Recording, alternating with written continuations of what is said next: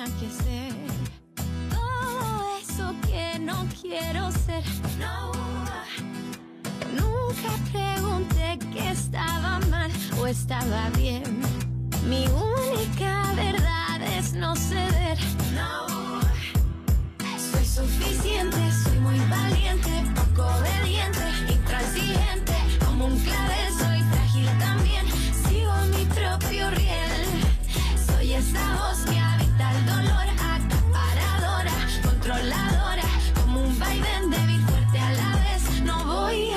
a complacer. Arco en el cielo, agua en el suelo, cerco de luna, agua segura. Agua segura. Agua segura. De niña me decían que el silencio era el poder de todo aquel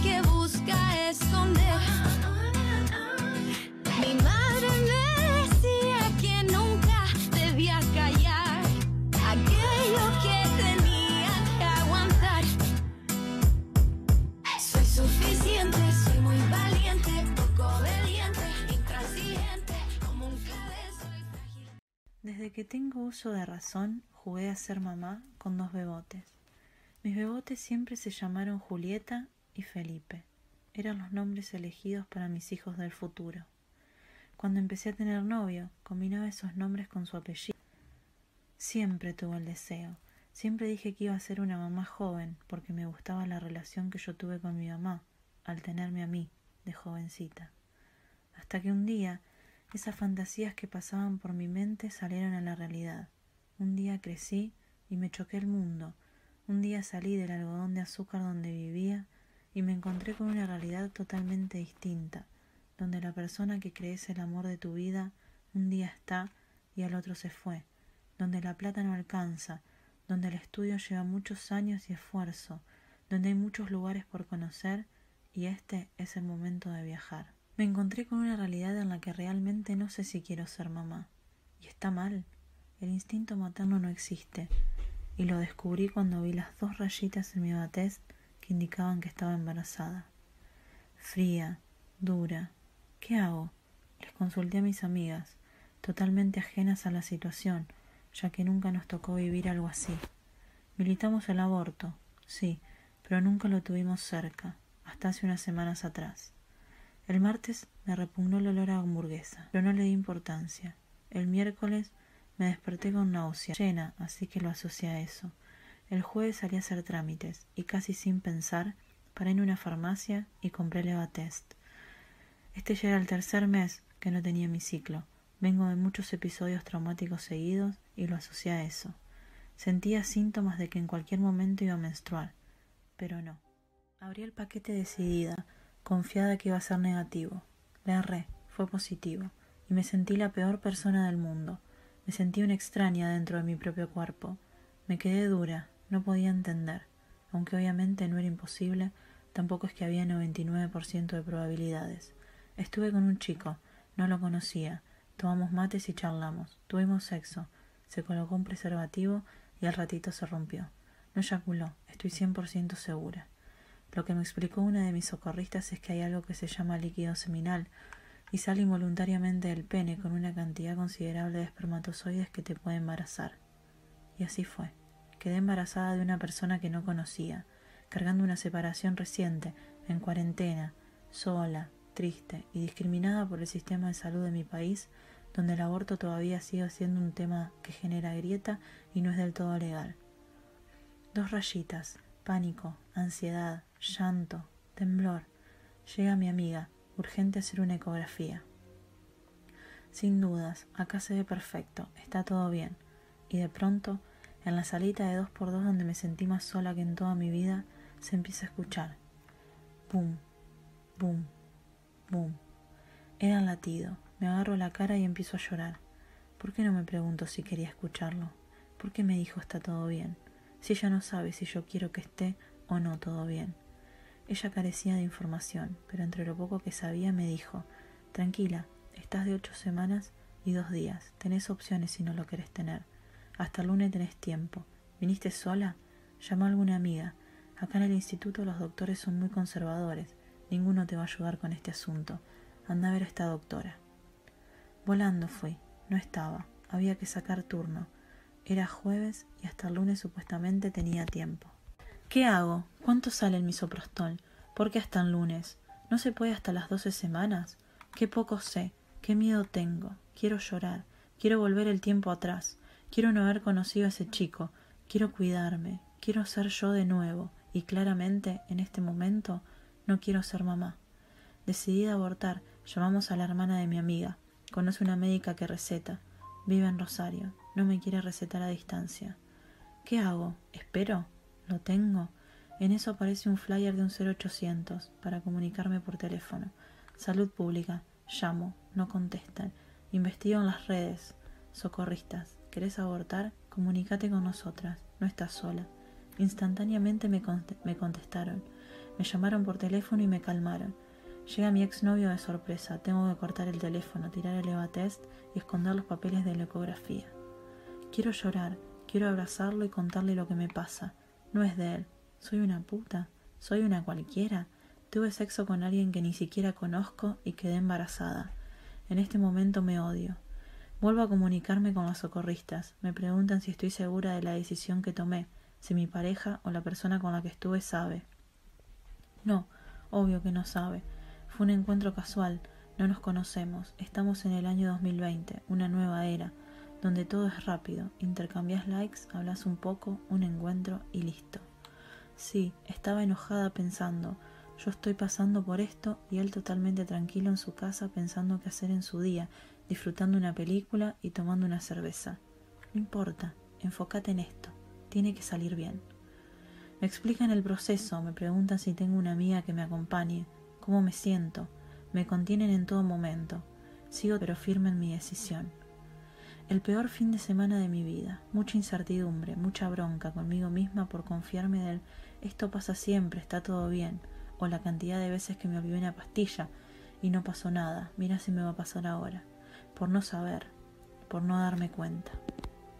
Al insomnio y los nervios que pasé esos días se le sumaron obviamente síntomas de embarazo, no sé si será psicológico, pero una vez que lo confirmás, aparecen todos los síntomas juntos. Me quería comer lo que se me cruzara por delante, pero tenía el estómago cerrado. Náuseas todo el día, dolores que yo creía que eran menstruales. Ja, mucho flujo, sueño, flojera. Quería estar en la cama todo el día. Estaba súper irritable. No soportaba ni mis propios pensamientos. Martes al fin, acordé un encuentro en el hospital de mi ciudad con la ginecóloga, la psicóloga y la asistente social quienes con mucho amor, respeto y contención me explicaron cuáles iban a ser los pasos a seguir para garantizarme la ILE. Sin preguntas, sin juzgar, sin señalar, desde el respeto y la empatía, me dieron las pastillas de misoprostol. Las tenía en la mano y no lo podía creer. Euforia. Salimos del consultorio saltando con mi amiga, con una felicidad y un alivio increíble. Pero ahora es cuando la montaña rusa de mi vida me juega una mala pasada y empiezo a sentirme angustiada y con culpa. Una mezcla de sentimientos, sabía que era la decisión correcta, pero aún así me angustiaba.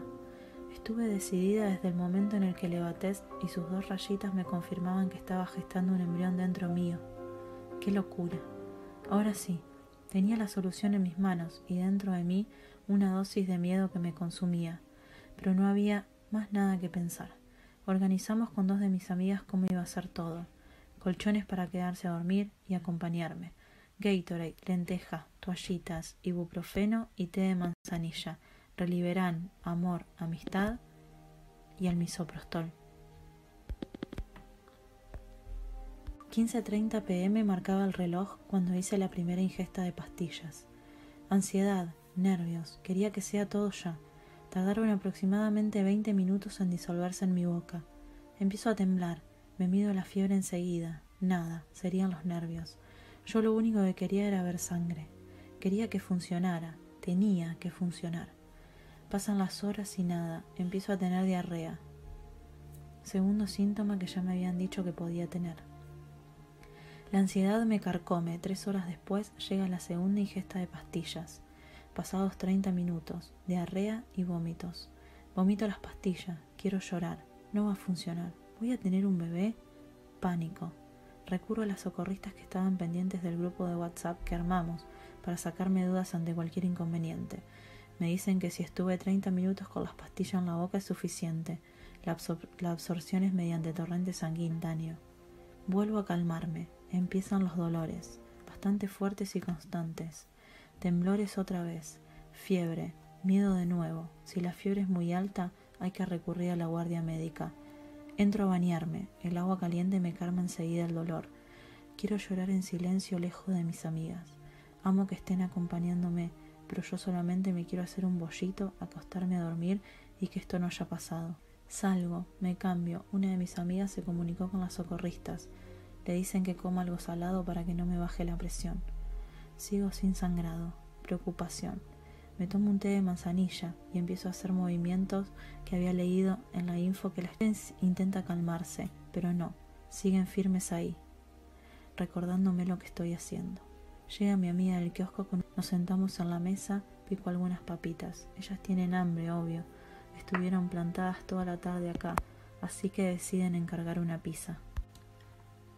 Llega enseguida, pero entre lo que picamos y seguimos hablando, se enfría. Al ratito vamos hasta la cocina para calentarla. Cuando me agacho a prender el horno, siento el bendito plaf. No sé si plaf es la definición correcta, pero nos quedamos las tres duras. Había sentido como eso se desprendió literalmente de mí y cayó sobre la toallita. Fuimos las tres corriendo al baño, me senté en el inodoro y efectivamente sí, ahí estaba. Entendía del alivio que me dijo una de las socorristas que iba a sentir. No sé cómo explicártelo, te aseguro que te vas a dar cuenta.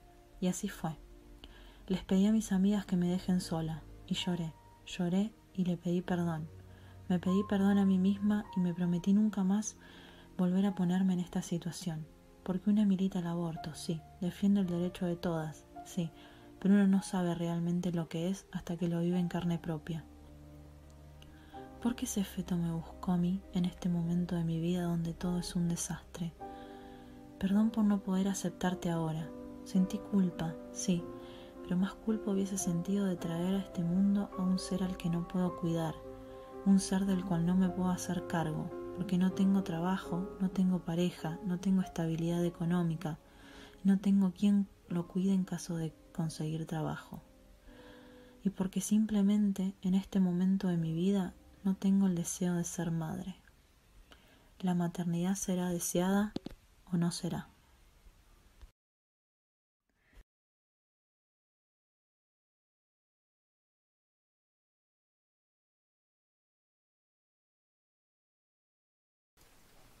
Ahora sí.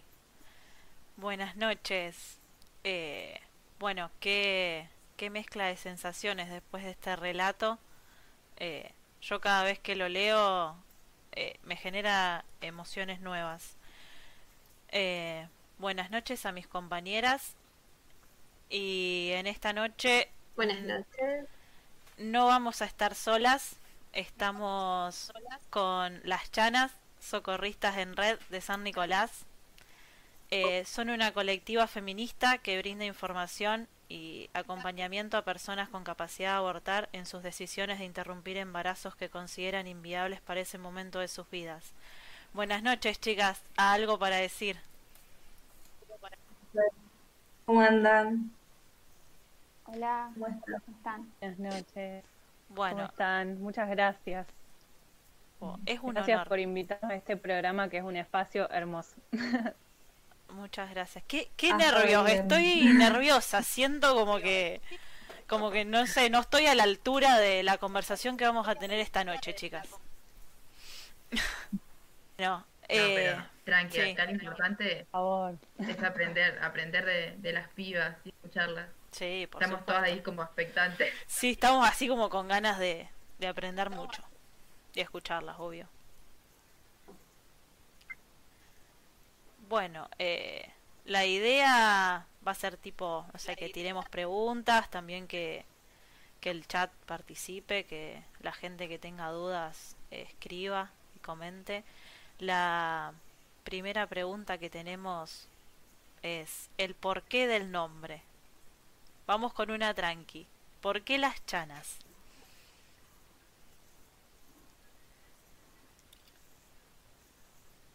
Bien, em, tomo la posta para responder esa.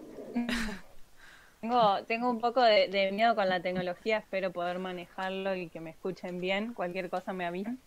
Em, bueno, nada, las, eh, nosotras em, nos gustaría como recuperar, me gustaría recuperar un poco desde dónde surgió nuestra identidad como colectiva. Eh, nos juntamos a partir de lo que era una comisión dentro de la campaña por el derecho al aborto legal, seguro y gratuito en San Nicolás, que se conforma en 2018, em, a partir del gran debate ¿no? de, 2018. Y, bueno, ahí empezamos ¿no? a informarnos para poder eh, brindar información segura a personas que ya nos contactaban mediante redes, redes a la campaña para poder, eh, nada, abortar de forma segura. Y, bueno, y a partir de ahí empezamos como a tejer nuestras propias estrategias para acceder a abortos seguros. Y en 2019 eh, es que comenzamos a ser parte de, Socorristas en Red. Y ahí definimos como, bueno, pongamos un, nombre, busquemos una identidad más colectiva. Y encontramos, bueno, fuimos buscando, ¿no? Distintos nombres eh, a ver cuál sonaba mejor, cuál nos convencía y Chanas viene de, digamos, inspiradas en una comunidad nativa de, estas tierras, más o menos, de, lo que es la confluencia en el río Negro, el río Uruguay y las islas del delta del Paraná, había en comunidades nativas que tenían como una forma de organización matriarcal también, eh, que se llamaban chanaes o chanás con acento. Nosotras nos inspiramos en eso y nos pusimos chanas, socorristas eh, y bueno, más o menos por ahí tiene que ver el nombre, ¿no? Como inspiradas en eso.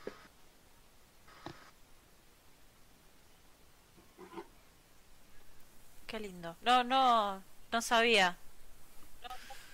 Qué lindo. Muy bueno. No, no, no sabía.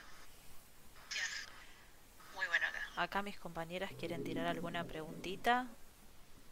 Acá mis compañeras quieren tirar alguna preguntita. Ay, me causa porque nos escucho en eco. Esto lo de la tecnología. y cómo nos posibilita por ahí conectar, pero también nos complica con otras cosas. Habíamos pensado esta pregunta que nos parecía, viste, capaz que era como muy, muy común, ponele, o muy tranca, pero bueno, creo que, que los nombres de los colectivos feministas tienen esto, eh, de que el nombre eh, marca algo más, ¿no? Esto que decía Bernie, de bueno, de cómo está algo y demás. Y también pensábamos en esto que ustedes hacen música pie cuando nos contaban, ¿cómo es esto de, contar y lo del aborto desde otro lado, ¿no? Sacarle, no me acuerdo la palabra que ustedes usaron exactamente, pero sacarle ese, ese peso oscuro, ese lado oscuro, que por ahí se lo piensa y cómo realizan ustedes ese acompañamiento.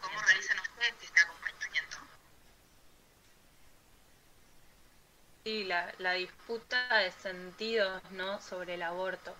Eh, nosotras creo que lo que principal hacemos en nuestro, nuestros activismos tiene que ver con también construir pedagogías, construir saberes en conjunto a través de quienes abortan, digamos, a través de esas experiencias. Construir saberes en conjunto junto a quienes abortan, no solamente, digamos, algo que, que nosotras sepamos, sino que desde ahí surgen, ¿no? Los saberes y, esa disputa de sentido tiene que ver con, esas otras pedagogías que nombran, que dicen, que escriben abortos, ¿no? Como, como esos relatos que sabemos recuperar, eh, que vociferamos, que los cantamos, ¿no? Todas esas cuestiones tienen que ver con, una disputa de sentido y que también la, construimos a partir de una escucha activa, una escucha que también, como decía, no, no trata de, de, entender para poder encasillar, sino de poder de ser interpeladas desde esa escucha, ¿no? hacia esas mujeres y personas que, que están siendo eh, como, bueno, interpeladas por la situación del aborto. Y, y los sentidos los disputamos desde ahí, ¿no? Desde poder transitarlo acompañadas, desde otras formas, y no solamente de, de lo que significa en algún momento pensar al aborto desde un lugar de soledad, de silencio, de culpabilización, sino también, eh, bueno, esto que decíamos, ¿no?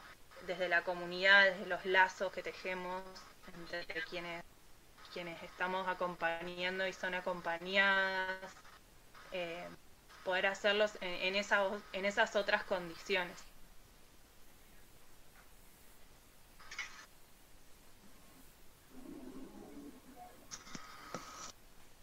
De una, por ahí estaría bueno si quieren contar cómo, cómo es el proceso que ustedes realizan, ¿no? O sea, me, refiero de, bueno, llega, cómo es que pasa. llega, cómo es que pasa. Sí, por ahí esas los cotidianos, que decimos nosotros.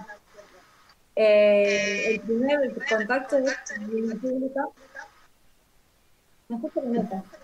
Voy a ver si...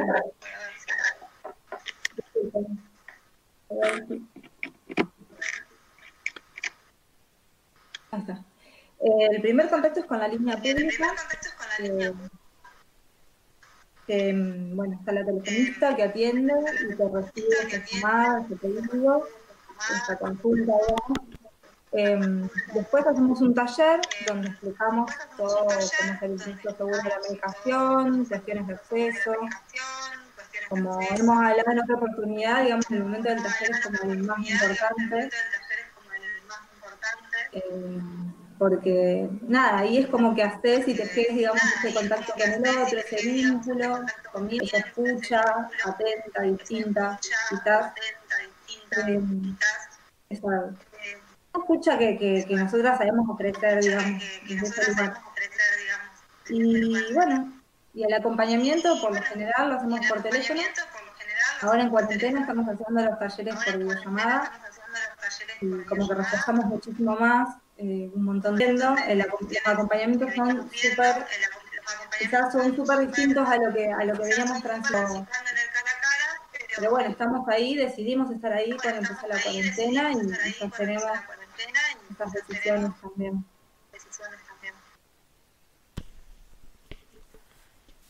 chicas una eh, una vez porque me dicen que se está escuchando con eco. Eh, ¿Alguna está escuchando el vivo en este momento? ahí. está escuchando el vivo en este momento? Ahí. Porque a lo mejor eh, me dicen acá que puede ser eso, como que sí. Pero no, se sigue escuchando con eco. Eso, como que sí. Pero no, se sigue escuchando con eco.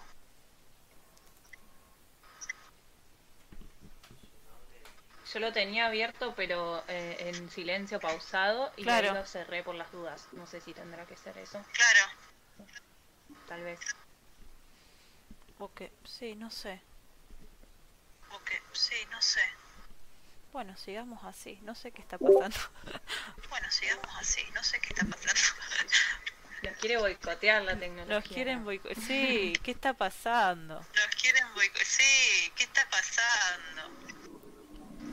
De última probemos silenciar todos los micrófonos y que quede una hablando. A ver. No sé si las chicas quieren Esto es como adivinar la tecnología, porque no... No, yo lo que quería agregar a lo que había comentado Anto, ¿no? De cómo se dan estos talleres, es que esta nueva modalidad, como ya bien lo dijo, eh, cambió a raíz de lo que es la cuarentena antes de cuarentena eh, teníamos una realidad completamente diferente en donde nosotros portábamos los talleres, acordábamos los talleres con, con las PIS en lugares públicos, plazas, bares, porque también es nuestro hacer el, el, mostrarnos eso, juntarnos en una plaza, tomar mate, charlar sobre la situación por la que se está transitando y sacarlo ¿no? de esto que podrían eh, pensar que hacemos como si fuese una consulta al médico, en donde vas a una oficina, en donde cumplís un horario, una entrevista y te vas a tu casa con, con el paso a paso, ¿no? Eh, es, un, es un acercarse diferente, por eso lo, proponíamos ¿no? y lo realizábamos en, Plaza Sarmiento, Parque San Martín, podían vernos ¿no? con los pañuelos sentadas en ronda, tomando mate, grupales, eh, también para esta contención, para que vean que en ese momento no sos la única persona que estás transitando eso, que hay otras en tu misma situación. Y, esto de poder encontrarnos. Y la verdad que nos tiró bastante para atrás lo que es la, cuarentena con esto, con, los talleres.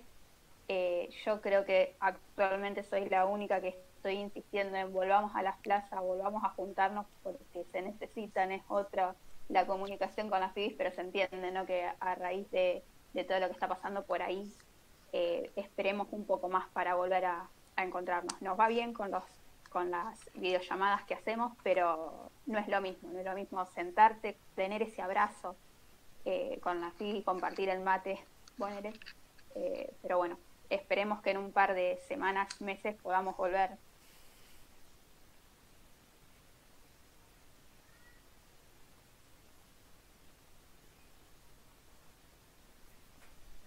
Modo tímido del resto de las pibas. En el grupo tuvimos toda la semana, le queremos preguntar esto, preguntar lo otro. Ay, lo que pasó, las expectativas y, y ahora están más en, modo tímida. No llegaba a, a, desbloquear o silenciar el micrófono, ¿viste? Como que tengo la cámara por allá y el... No, dale, dale, Vane. No me quiero como anticipar, por ahí ponemos un orden y después como que en el momento me surge a mí de lo que están contando, en principio que eh, esta posibilidad de pensar eh, la práctica del aborto desde otro sentido, como ustedes lo están este, planteando, para mí fue como, digamos, algo que tal vez estaba ahí dado, pero que yo eh, aislada o, pensándolo sola no, no, lo podía haber visto así y es como todo un descubrimiento y también por eso la ansiedad de este momento de decir, bueno, poder compartirlo porque es como muy valioso y porque además, bueno, lo que ustedes, eh, lo que ustedes plantean y lo que también se encuentra en la página de, de la red de socorristas, esto de poder tejer otros, eh, digamos, de, pensarlo como, como, una práctica que también nos, nos une y donde se construye otra pedagogía. Bueno, ustedes lo explican muchísimo mejor, pero esto es lo que a mí, digamos, me, me llega eh, y que, digamos, es como muy valioso, así que bueno, agradecerles por un lado esto, eh, todo lo que hacen, que es inmenso. Y mm, mi pregunta tiene que ver por ahí había estado leyendo eh, de, una socorrista que plantea la necesidad que tiene esta mujer que va a abortar de ser escuchada porque en definitiva le cuenta o abre su intimidad a, otra mujer que recién acaba de conocer eh, y que porque justamente tiene la necesidad de ser escuchada y porque además se ofrece lenta, cálida. Y pensaba, eh, bueno, ¿qué, ¿qué, le pasa a la socorrista, ¿no? Que, que llega ahí, que puede ofrecer esa escucha, digamos, que eh, por ahí pensarlo desde el, desde el otro lado, digamos, ustedes como, como mujeres. Supongo la, la pregunta por ahí va a depender de cada una, eh, pero bueno, ¿habrá algún factor en común? Sí, ah, yo a título personal, ¿no? Pero me, me pasa, me vuelvo escuchando con eco, me pasa me vuelvo escuchando con eco. Em, me pasa, primero, obviamente que muchísimas cosas. Uno, uno, trata de dar un espacio distinto y a la vez que trata de pensar, digamos, y que, trata de construirse todo el tiempo, de construirse y construirse, eh, también cada acompañamiento, eh, cada aborto te deja siempre una enseñanza o alguna, alguna cuestión como para, para pensar y repensar a mí personalmente lo que me pasa es que en el momento por ahí del proceso es mucha ansiedad, siento que por ahí empatizo un montón, y, pero es, es lo, que, lo que estamos dispuestas a hacer y siento que también es necesario. Digamos, si hoy me ubico como socorrista y estoy como socorrista es porque considero que es un lugar necesario, por lo menos para mí, siento que, que es la forma en la que transita el feminismo, siento que es como puedo activar feminismo y es como quiero transitarlo a lo largo quizás de mi vida, no sé, para mí el socorrismo fue la puerta de entrada a un montón de, replanteos y, de construcciones y, de pensamientos que yo tampoco me encontraba, digamos. O que estaban ahí, me pasa como decías vos, Vanessa, que, nada, al colectivizarlos es como que se, nada, se hace mucho, no sé cómo explicarlo, pero es, muy lindo. A mí el socorrismo en ese sentido me, hace crecer, ¿no? en todo sentido. Eh, eso es lo que me pasa y estar con compañeras también con las que uno puede transitar esto también eh, te hace sentir muy, muy bien, digamos.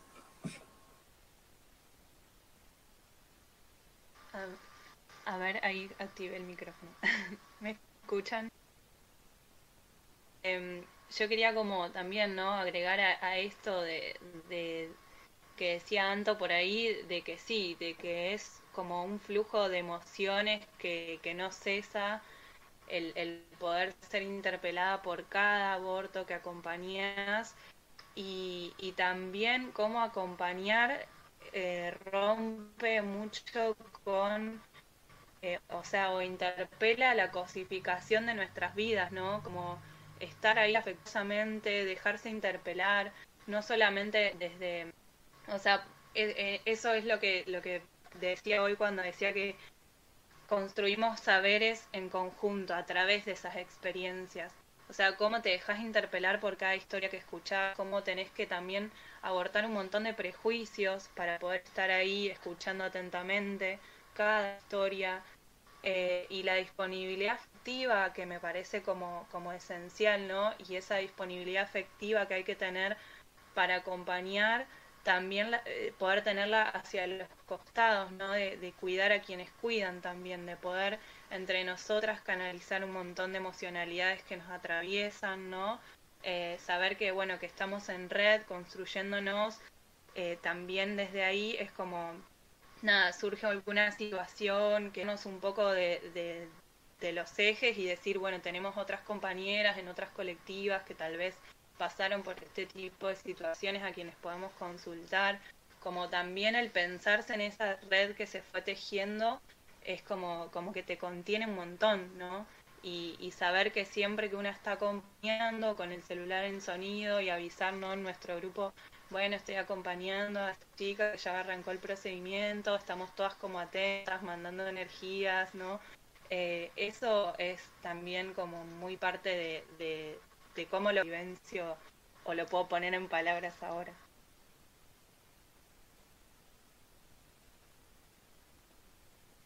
Eh, sí, así tal cual como decía Berna, esto de, de, estar para las FIS y también porque el día a día nos trae diferentes cosas y hay momentos en los que estás muy enfrascado por ahí en asuntos re personales y cuidar a la compa, ¿no? Para que eh, se pueda tomar su tiempo, que solucione sus cosas y para que estos acompañamientos sean de calidad, porque si en verdad no estamos ahí con la cabeza y con el corazón para la TV, es como que estamos a media y, y no es lo que buscamos tampoco, es un momento de mucha vulnerabilidad, con los sentimientos a flor de piel, entonces como que tenemos que estar eh, fuertes, por así decirlo, ¿no?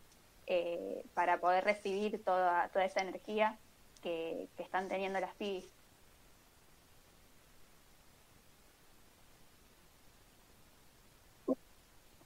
Eh, yo quería, bueno, agregar a lo que decía Vane, que obviamente primero que gracias, eh, que me parece realmente increíble que más allá de que ustedes brindan eh, información que, que, muchos desconocemos o que la mayoría eh, sobre los procedimientos y vas a sentir esto, vas a sentir lo otro, no te asustes si te pasa esto, si te pasa lo otro. Eh, me parece que la contención afectiva vale millón y desconocía personalmente que si estaba en una situación así, existía un grupo de chicas que me iba a contener de esa manera y me parece realmente muy valioso. Eh, no me imagino lo que deben sentir ustedes, como decían, con cada caso eh, se llevan una enseñanza, hay un montón de emociones. Eh, y nada, bueno, visto por el, desde el lado de ustedes, más que una pregunta es curiosidad de eh, cómo se manejan, por ejemplo, cuando reciben consultas que no son dentro de las 14 semanas o casos complicados, por decirlo de alguna forma, eh, digamos que cómo aconsejarían a una persona que, que no está dentro del, de las semanas eh, como para, por ejemplo, acceder al misoprostol. Eh, hoy nosotros somos una red eh, que está en todo el país o sea que tenemos acceso a compas que hace años que están y que seguramente han pasado por esas situaciones. En lo que es segundo trimestre se puede acceder a través de salud pública. O sea, hacemos los mismos acompañamientos. Es un poco más cuidado, hay ciertos riesgos que, que charlamos, ¿no? Pero sí acompañamos segundo trimestre siempre dentro de salud pública, eh, con lo que serían las consultas con los médicos, etcétera eh, en estos, ¿cómo decirlo? En estos, eh, entretejidos que hacemos ¿no? entre las diferentes colectivas, con la red, con otras organizaciones. Eh, nos ha pasado de, chicas con, muchísimas semanas más que lo que podríamos considerar un segundo trimestre, en donde eh, la decisión de la interrupción sigue estando, pero lamentablemente eh, se fueron cerrando puertas en el camino hacia esa, esa persona, entonces no se pudo acceder. Estamos en contacto con gente de salud sexual y reproductiva, con Ministerio de Mujeres, en donde se trata de ver las estrategias y las herramientas para poder acompañar en, obviamente, ese embarazo no deseado, pero que va a tener que llegar no a, su fin como una maternidad no deseada. Están dadas las, las pautas no dentro de lo que es el, sistema tanto de, salud como, por así decirlo, judicial, para que eso llegue a, buen puerto si se dan en los términos que, ellos consideran. no Son muchísimas eh, cosas a sortear, pero, pero es posible acompañar eh, esas llamadas. esas llamadas.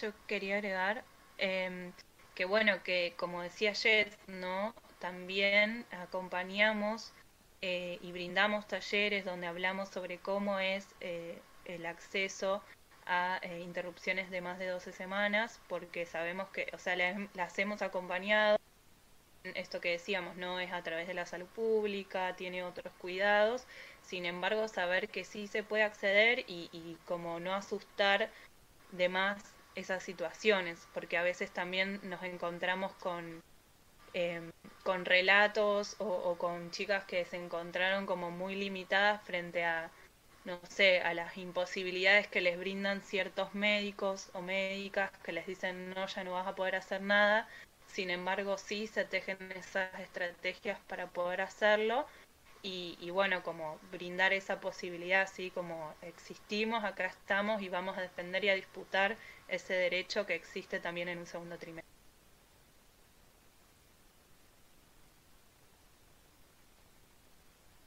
Yo tenía, retomando esto que, que decían, tenía dos preguntas. Una, eh, pensaba, ¿qué fue lo, no sé si peligroso es la palabra, pero tal vez el obstáculo mayor con el cual se tuvieron que topar. Digo, más allá de, eh, de esto, digo, bueno, que digo, esto pasó por la cantidad de semanas, pasó por las 12 semanas y entiendo que trae otra complicación, pero digo, tal vez eh, maltrato de la gente, insulto, eh, no sé, gente queriendo preguntar algo para bardear, insultar después, digo, a las que militamos la calle sabemos que la gente se crea con derecho de insultarnos y de decirnos cosas. Em, y la otra también, retomando un poco esto, es, digo, ¿cómo está el tema de la ILE en San Nicolás? ¿Qué respuestas hay desde el municipio? Porque obviamente es, eh, coincido con lo que dicen las chicas, del laburo que hacen, de lo difícil que es poner el cuerpo, ¿no? Digo, porque si bien el feminismo te permite darte cuenta de un montón de cosas y es como un camino de ida, ¿no? Que estoy un montón de formas y te identificas y cada vez cuestionas más, pero hay quienes ponemos el cuerpo en diferentes cuestiones y digo, creo que el tema de, poder acompañar en un aborto, no sé si todas podríamos hacerlo, entonces me, me parece que, se le da ese lugar de, valorar el laburo en ustedes, que es eso, ¿no? El teléfono, que lo que ustedes hacen se autosostienen, entonces no es remunerado y digo, bueno, acá por un lado pienso, ¿no? Digo, muestra cómo la, la capacidad de organización de las mujeres, que tenemos esto que dice Jess de que es una muestra cómo las mujeres tenemos la capacidad de organizarnos y, y a la par también exigir de, bueno, por, algo es un derecho, por algo decimos que el aborto tiene que ser legal, seguro y gratuito y, tiene que ver con salud pública, con una cuestión de justicia social, de cómo si no estarían ustedes o las socorristas, esta parte del Estado no se está haciendo.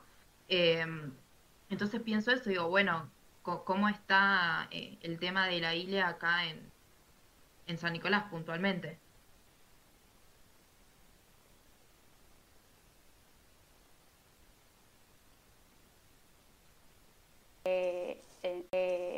en esto que decías, ¿no? Em, de, nuestro activismo, más allá también de, los acompañamientos, de atender el, teléfono, nuestra militancia también pasa por estar en contacto con eh, quienes hacen las leyes, quienes buscan que se cumplan, Eh, entonces a raíz de eso formamos parte de diferentes comisiones, ¿no? Asesorando, por ejemplo, en ahora como, como socorrista en la, en la comisión asesora con, con Alberto, con Axel, con los diferentes eh, gobiernos, ¿no?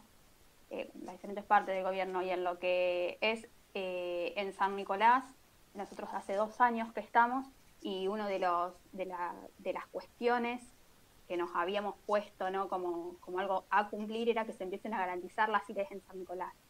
Hasta el año pasado nos encontrábamos en la situación en que no se garantizaban las ILES eh, ni siquiera con las causales muy explícitas. Hemos tenido acompañamientos con personas eh, que acudían al hospital, que acudían a la asistencia con toda su carpeta médica en donde se comprobaba de, de A a la Z que eso era una ILE y esa ILE era rechazada. Eh, a raíz de, la cuarentena, ¿no? Empezamos como a insistir más, porque venimos insistiendo desde hace meses en organizaciones, eh, tanto en lo provincial como en lo municipal, y a, eh, raíz de, ¿no? de esta presión, de esta militancia que tenemos de sentarnos a conversar, de, llegar a, acuerdos, se han logrado la comunicación con los diferentes programas ¿no? que se harían cargo ¿no? de, estas ILES y eh, la semana pasada ya se empezaron a otorgar ILES en San Nicolás. Eh, o sea que desde la semana pasada eh, ya funciona en cuanto a lo que es municipal. Es un gran logro de, Chanas, de socorristas, el haber podido conseguir ¿no? estas ILES, carta tras carta, tras reunión tras reunión, teléfono, insistiendo a todos los organismos posibles y, se empezaron a, cumplir. O sea que por esa parte, hasta lo que sería un primer trimestre, dentro del de, eh, sistema de salud público municipal se puede acceder. Ya para un segundo trimestre ya estaríamos hablando de esto que decíamos, estrategias, herramientas y diferentes conversas con los actores eh, dentro del sistema de salud público un poco más elevados, ya que en lo que es eh, la ciudad todavía no están dadas las condiciones para que esto se, se lleve a cabo de manera segura.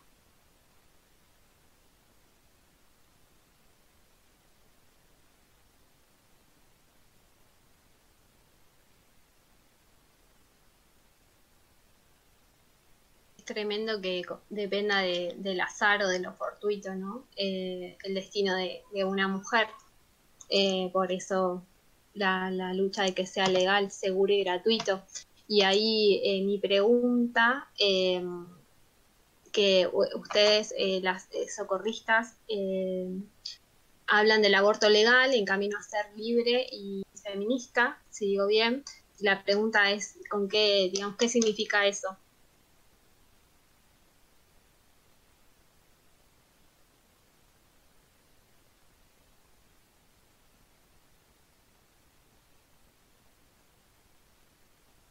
Encontrar para, para activar el micrófono.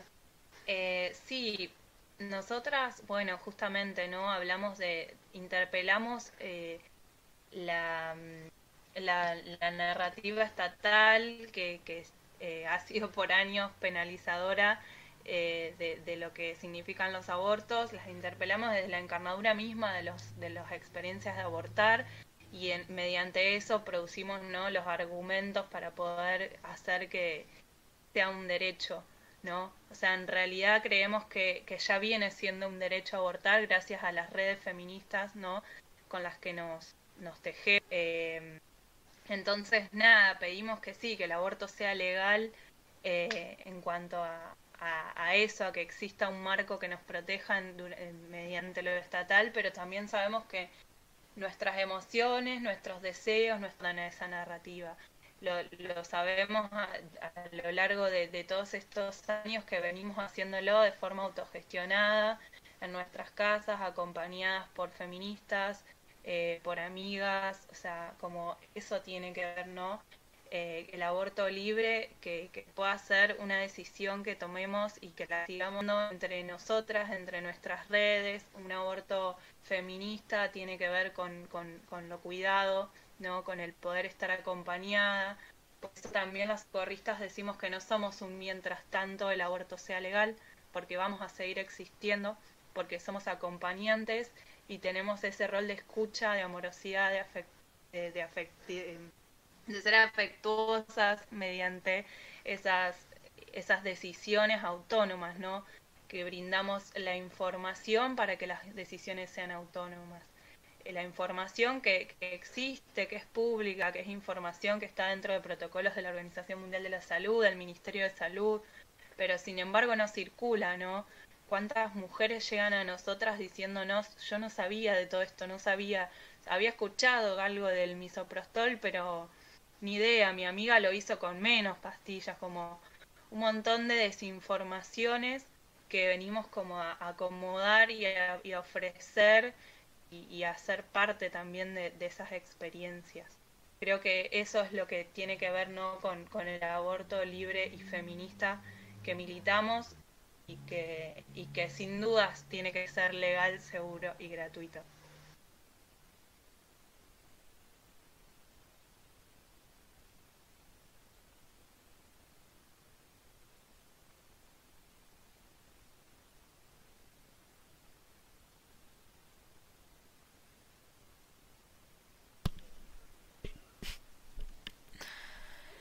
Yo eh, quería preguntar eh, vos decías, decías, decías esto de la información y no sé, eh, lo de las pastillas y todo eso. Y yo quería saber eh, en qué consiste todo ese proceso. Pues la verdad no tengo ni idea. Yo, por ejemplo, soy una desinformada.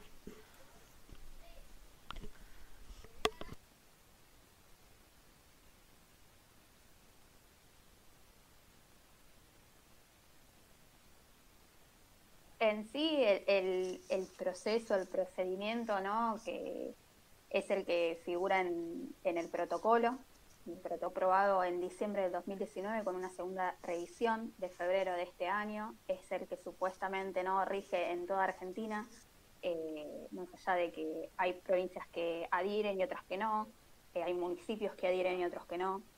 Eh, lo que es provincia de Buenos Aires está adherido al protocolo el protocolo contempla la interrupción eh, legal hasta incluso semana 12.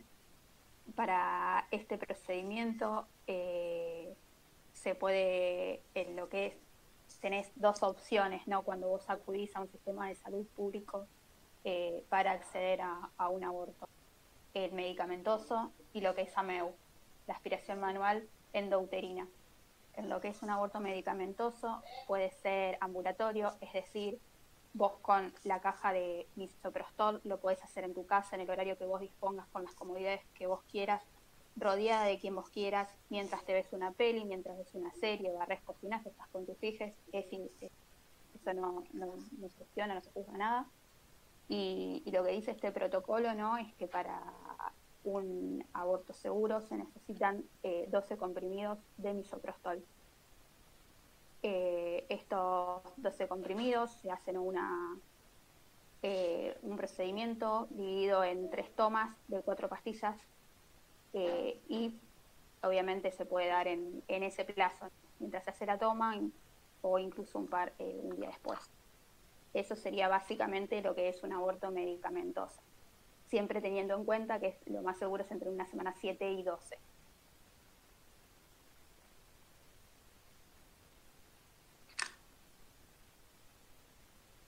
Toda esta en el, en el protocolo, está dentro de los informes de REDAS, JAXO, eh, Organización Mundial de la Salud, etcétera, etcétera.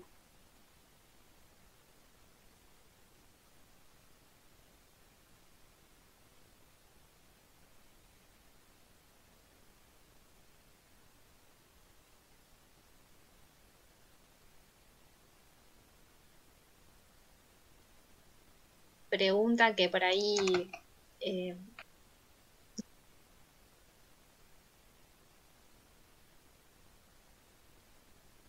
pregunta que por ahí eh, no sé, pienso que puede llegar a ser una duda de, de otras personas o no, no sé. Em, pero hablamos de mujeres y, personas con capacidad de gestar. Eh, por ahí estaría bueno que, que ustedes nos, nos expliquen por qué no hablamos solamente de mujeres. y capacidad de gestar y abortar también, em, porque en realidad abortan, abortan personas con útero, pero no necesariamente se identifican como mujeres. Digamos, podemos acompañar, en nuestro caso no, pero otras colectivas han acompañado em, hombres trans y, han acompañado disidencias sexuales. Eh, así que bueno, ampliamos también eso, nosotras nos reconocemos, eh, no como una red de acompañantes de mujeres, sino como una red de acompañantes de disidencias también, de mujeres y disidencias. Em, tratamos de, ser amplias en ese sentido. Sabemos que, somos más que, mujeres en un montón de aspectos, digamos. Eh, sobre todo en lo que tiene que ver eh, con identidades sexogenéricas, sexuales. Pues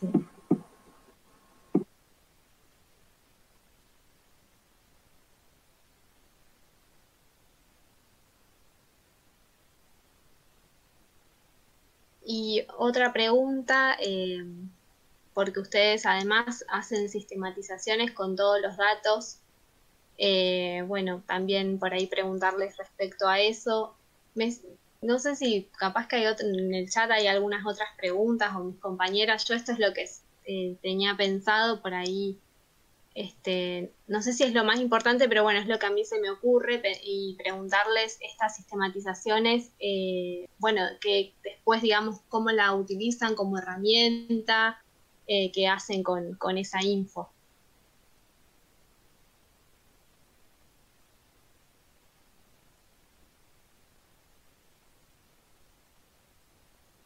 Sí, las sistematizaciones, o sea, son las evidencias que producimos de esos acompañamientos que, transitamos y que sin duda son una herramienta política para disputar nuestros derechos, como decíamos, ¿no? de, querer que el aborto sea legal.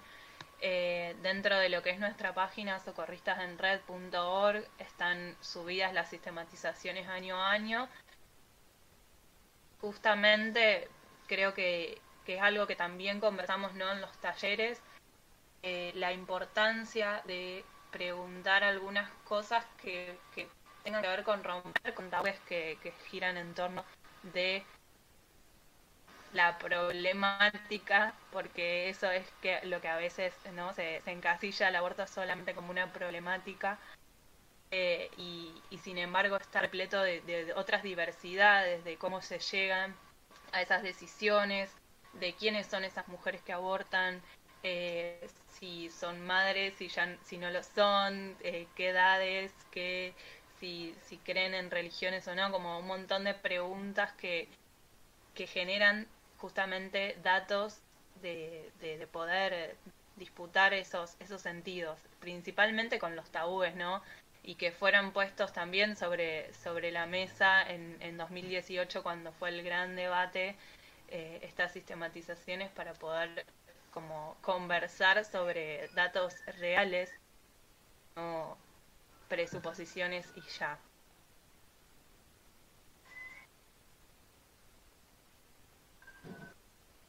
Eh, de hecho, también estas, sistematizaciones le sirvieron al sistema de salud en este último tiempo para hacer las compras que necesitaban de los materiales para que esos materiales eh, lleguen a, las diferentes localidades, eh, ya que como siempre dijimos, el sistema de salud público todavía no se acudió a los registros que tenía Socorristas en Red como diferentes otras colectivas que también acompañan abortos.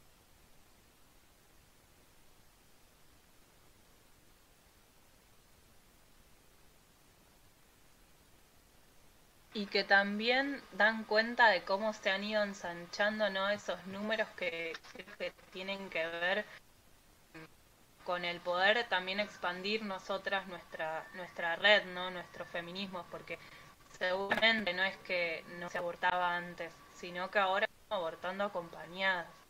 Eh, eso me parece súper importante e interesante también de, de, revisar nosotras mismas en nuestro recorrido, ¿no? En San Nicolás mismo.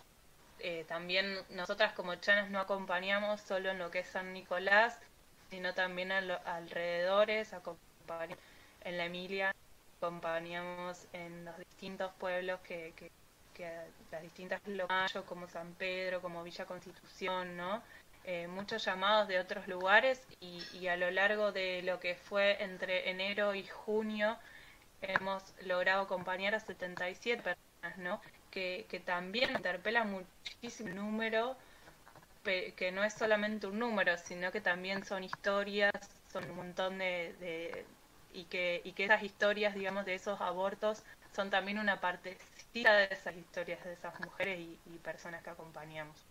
Eh, eso es súper interesante también para pensar ¿no? y para reflexionar sobre esas acciones.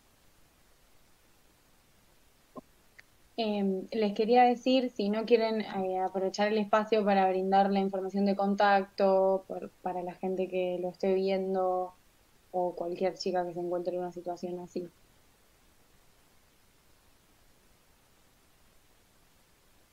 Encontrar en todas las redes. pueden encontrar en todas las redes.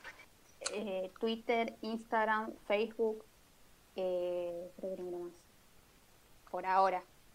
Todavía no les hice TikTok, pero en esa estamos.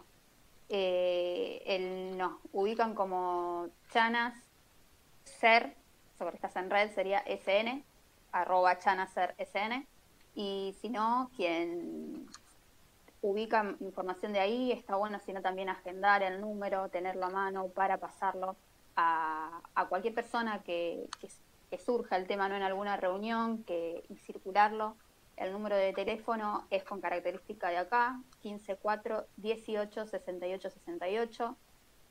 pueden solamente mandar un mensajito de WhatsApp que la telefonista va a contestar en el horario en que la línea está activa con, la telefonista, ¿no? que es de lunes a viernes de 13 a 17 horas. Eh, ¿Qué pasa si llaman un sábado o un domingo? Se le va a contestar recién el lunes porque generalmente son los días sábado y domingo que, descansamos, ¿no? por así decirlo, de, las líneas de las redes. Y en, cuando más surgen los, los acompañamientos, ¿no? Estamos abortando los fines de semana, así que estamos en esa pero, pero bueno, eso, de esa manera nos pueden eh, encontrar por ahora. Eh, estamos ahí. Y, también eh, no, no, dejar de decir que bueno que también pueden buscar socorristas en red, feministas que abortamos, en también las distintas redes, que hay también el canal de YouTube donde subimos contenido, y está la web socorristasenred.org, donde aparecen las redes de todas las colectivas que forman parte de, socorristas, es decir, de los distintos territorios, donde por ahí nada, tenemos una amiga que vive, no sé, en el sur y necesitamos como pasar la información, ahí la, tenemos disponible con los distintos números y los distintos, bueno, Facebook y Twitter y, todas las redes sociales que tiene cada colectiva. Ah, y, otra cosa que me olvidaba, también hay una aplicación en la Play Store, tanto para Android como para iOS, que también es Socorristas en Red, se la bajan y automáticamente por GPS llama directamente al número que tienen más cerca. Eh, en el caso, obviamente, que desde ahí no, no atiendan, por esto que estamos diciendo que generalmente las líneas, si bien no están apagadas porque están en guardia, eh, no se responde con prontitud una consulta un fin de semana. Hay líneas que sí están abiertas eh, creo que hay en diferentes partes del país hay líneas que están abiertas 24 horas, así que pueden llamar ahí y después se las va a derivar a la grupa que esté más cerca a, la localidad en la que viven.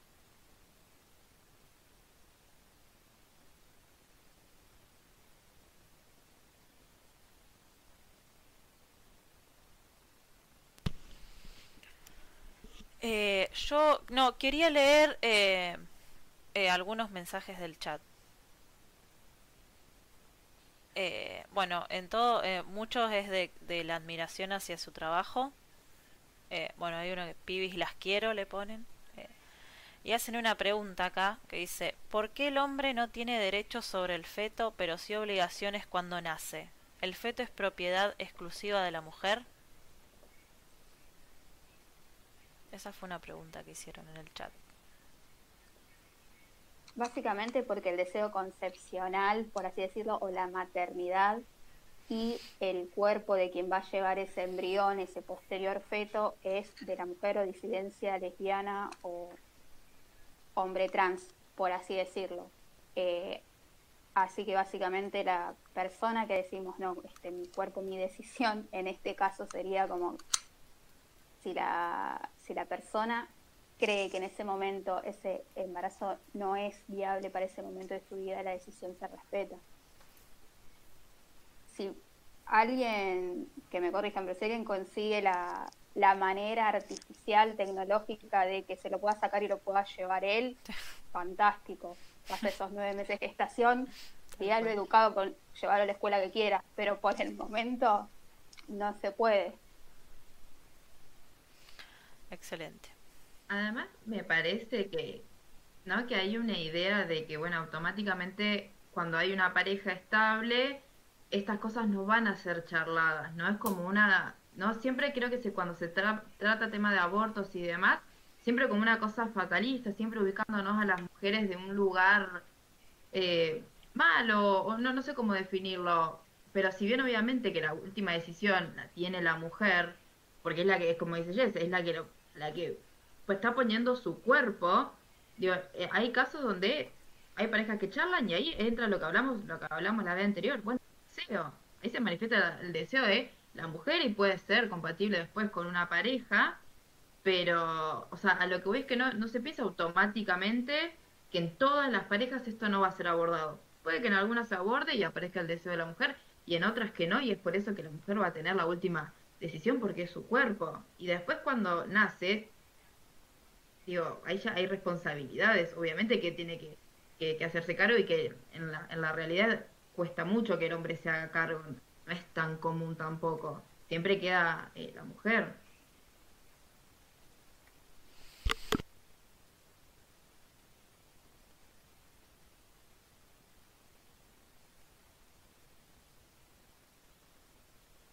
Em, sí, también me parece que, que hay algo que también es como un contraargumento que se juega todo el tiempo, pero nosotras también, digamos, lo que hacemos es desde una ética de los cuidados y en esa ética de los cuidados tenemos que interpelar también a los varones a, los cuidados, ¿no? Como eh, también hay una responsabilidad en eh, cómo, cómo se generan ¿no? esos embarazos que corren por parte de quienes, o sea, quienes son eh, donantes de esperma de, de, esas, de esas situaciones, ¿no? Y me parece que, que también en la, la, la desobediencia de, de, elegir ¿no? Eh, el aborto como posibilidad, como deseo, está eh, la contrapedagogía de la crueldad que todo el tiempo nos pone en lugares obligados y forzosos a las mujeres. Nos no deseamos, ¿no? Entonces, yo creo que, que toda esta cuestión de hablar de aborto, también eh, lo que intentamos lograr es, son los desapegos con las indiferencias, ¿no? Con las hostilidades torturantes, porque muchas veces, ¿no? Eh, esa, esa cuestión de imponer ciertas formas de, sentir o de pensar eh, genera genera torturas sobre nuestros cuerpos entonces, y, desaliento ¿no? a las decisiones autónomas. Nosotras lo que hacemos justamente es brindar información, poner a disposición lo que nos hace bien para poder saber que, hay posibilidades de, poder transitar abortos que, que tal vez sí lleven ¿no? Eh, dolores corporales o, emocionales, que también los tiene la, maternidad ¿no? y los partos y las gestaciones sea, creo que algo muy importante, que era algo que venía como todo el tiempo repensando y me venía a la mente, es eh, que necesaria la educación sexual integral, laica, no antidiscriminatoria eh, y feminista para poder poner en, palabras o, en, o en, sobre la mesa, por así decirlo, que, que, todas, que debemos liberar todas nuestras emociones, ¿no? Y que no hay emociones malas o emociones buenas y que el dolor es parte, ¿no? De, nuestra vida. Entonces poder transitar ese dolor politizándolo, ¿no? Poniéndolo en, en, en, en acompañamiento, en amorosidad también,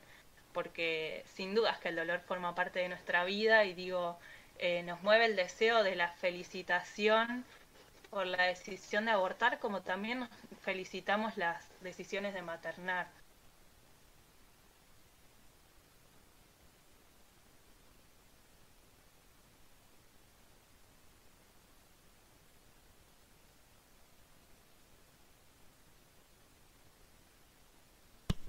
Tengo otra pregunta del chat.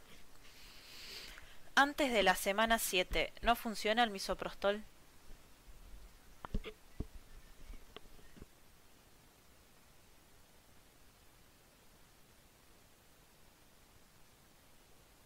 No es que no funcione, sino que no es del todo seguro, más que nada porque en semana 7 es cuando el embrión se implanta en el saco gestacional.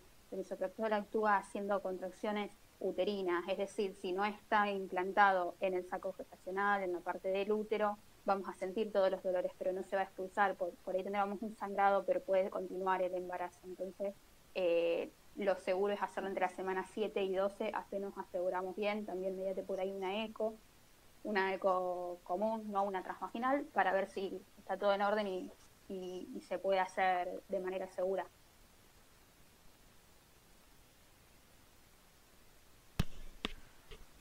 Otra es, ¿cuál es el tiempo límite de gestación para un aborto seguro?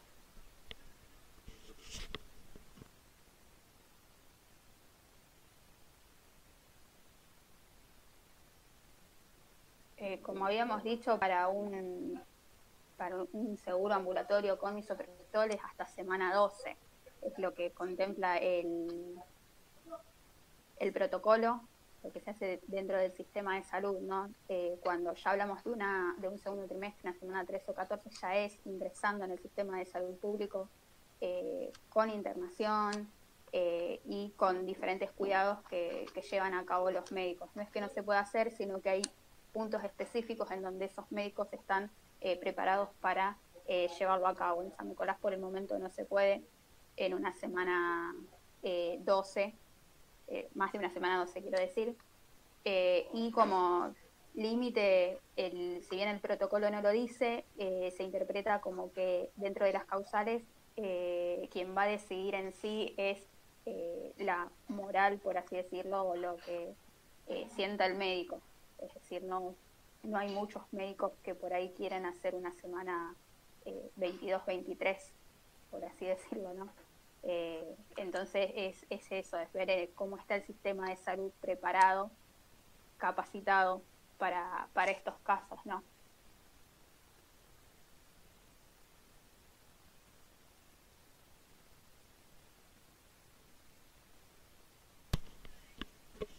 No sé las chicas si tienen alguna pregunta.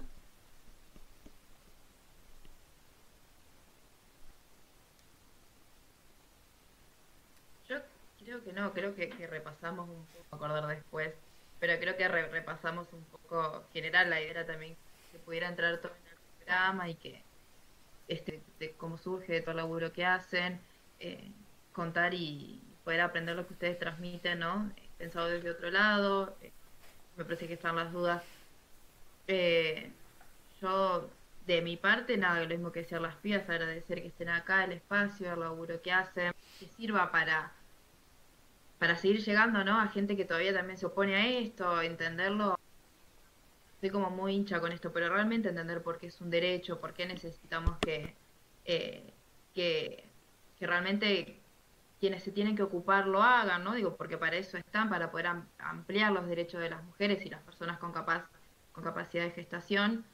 Y, nada, agregar eso, agradecer que, puedan sumar y, bueno, ojalá pronto podamos decir que ya, que ya es ley.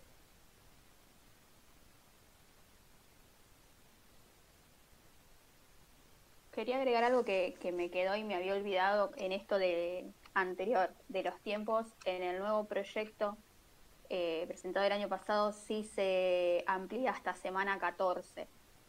O sea, se amplía por dos semanas más. O sea, está esa ventana más o menos, pero siempre teniendo en cuenta ciertos cuidados y siempre hablando de lo que es una interrupción voluntaria del embarazo en el caso de que se llegue a aprobar eh, el proyecto ingresado por campaña.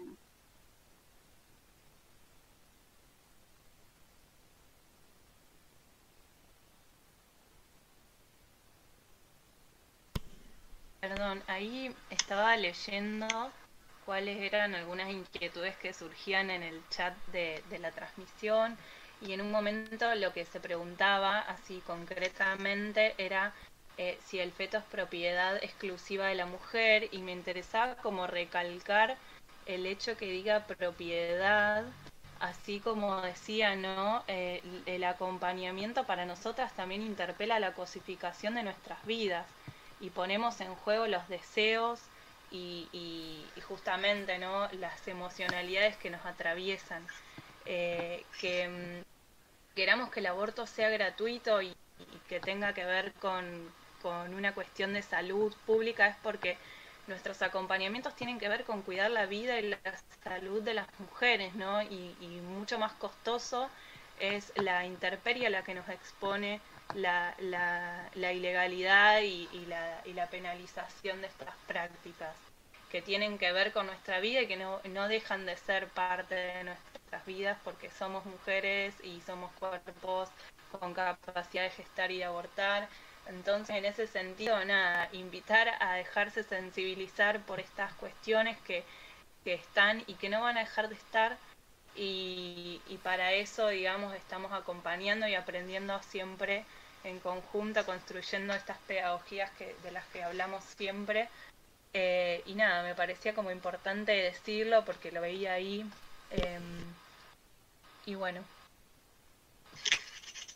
eso.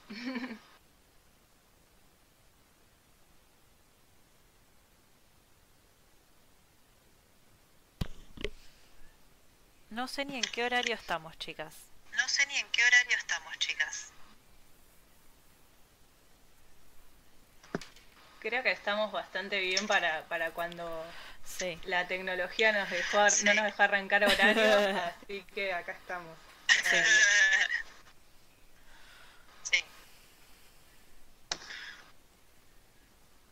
¿Alguna quiere agregar algo más? ¿Alguna preguntita que quedó por ahí? ¿Alguna preguntita que quedó por ahí? El chat no, no lo pude ver, así que no sé en, qué quedó. No, no, lo pude ver, así que no sé en qué quedó.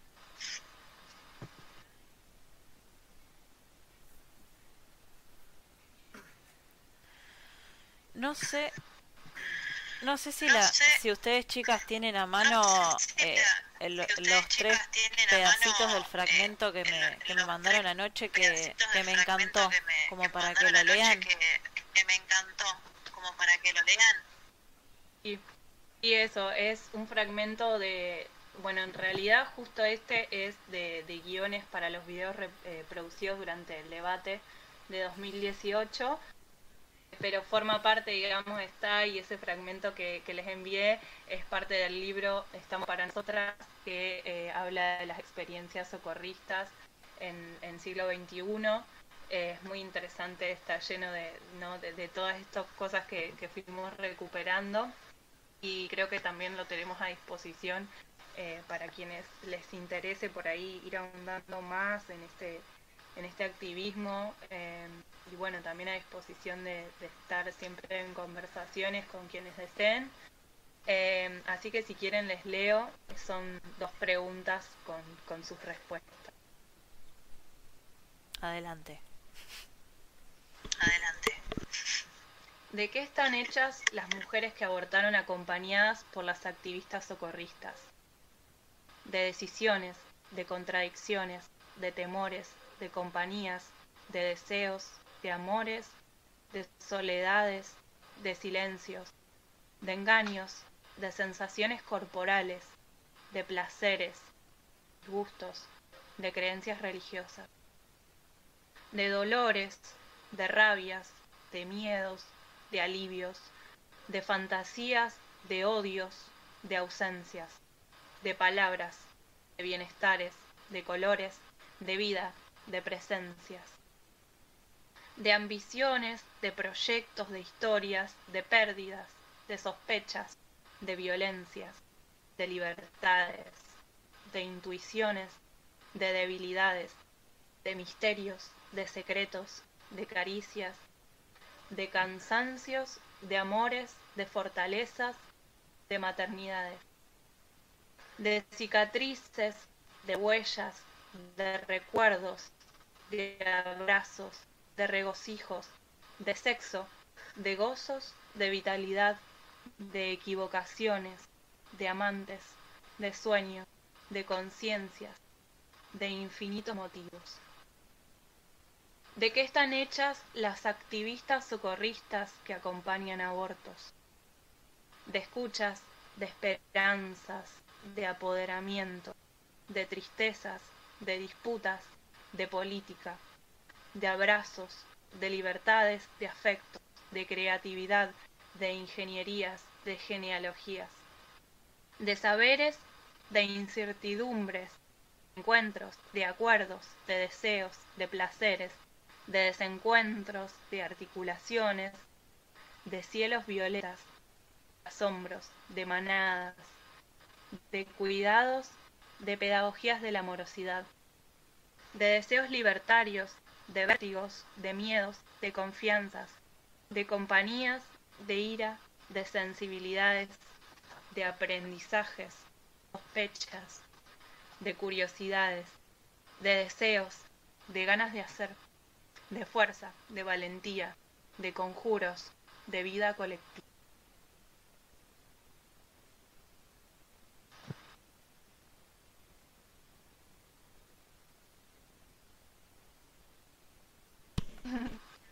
Esa imagen. Hermoso. Hermoso. Nos quedan un par de esos libros para quien quiera, como dijimos, nos autogesta autogestionamos. Eh, así que se comunican por alguna de nuestras redes, lo piden y la chica de los mandados se los va a llevar. La chica de los mandados se los va a llevar.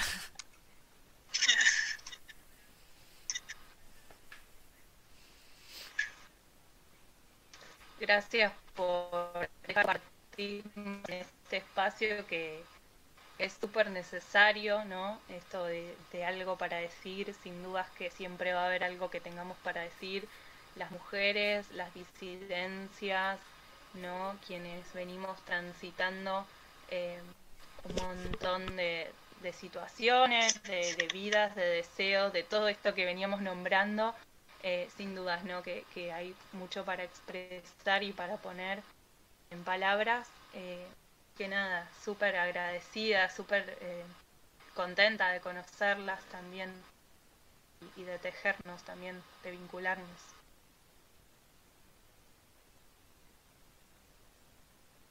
Sí, de la disponibilidad de este espacio. Sí, de la disponibilidad de este otra, espacio. otra de las cosas pre-cuarentena es que como socorristas solíamos hacer las, llamadas plazas socorristas en donde eh, charlábamos, ¿no? Un poco como estuvimos hablando ahora, nos conocíamos, terminábamos explicando, ¿no? Cómo era el procedimiento, etcétera. Eh, y ahora, por ahora todavía no hemos hecho ninguno, pero pensamos que por ahí podríamos hacerlo, ¿no? En una semana, creo, estamos cumpliendo dos años, dos años creo, tres, ya me perdí. Eh, dos. Eh, así que a lo mejor entre unas de esas actividades surja y obviamente van a estar invitadas, invitadas eh, para quienes quieren participar, ¿no?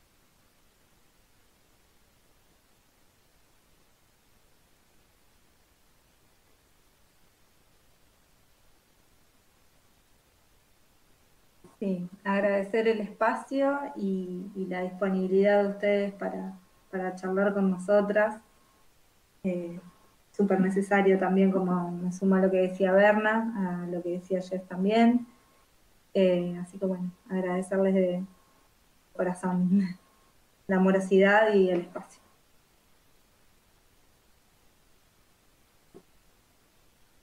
Y acudan a la página web que siempre está subiendo contenido nuevo. Estamos creando material tanto escrito como audiovisual, eh, folleterías y flyers también, imágenes, pero todavía no se nos dio por vandalizar la ciudad, pero estaremos también en breve. Eh, pero bueno, a lo que es la página pueden, pueden acceder eh, y cualquier otra duda, inquietud, sugerencia que, que, surja, quienes se quieran prender, quienes quieran ser socorristas después de todo esto que estuvimos charlando, quienes se quieran volcar a esta locura, ¿no?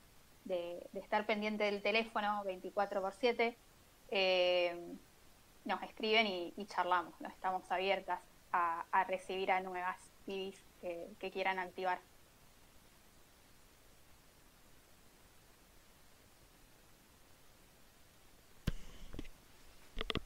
Buenísimo, chicas. Muchas gracias. Nosotros estamos súper contentas de tenerlas acá y súper agradecidas. De corazón. Eh, no sé si quieren decir algo más mis compañeras, si no, bueno, si no tenemos nada más para decir, como digo siempre, eh, vamos cerrando.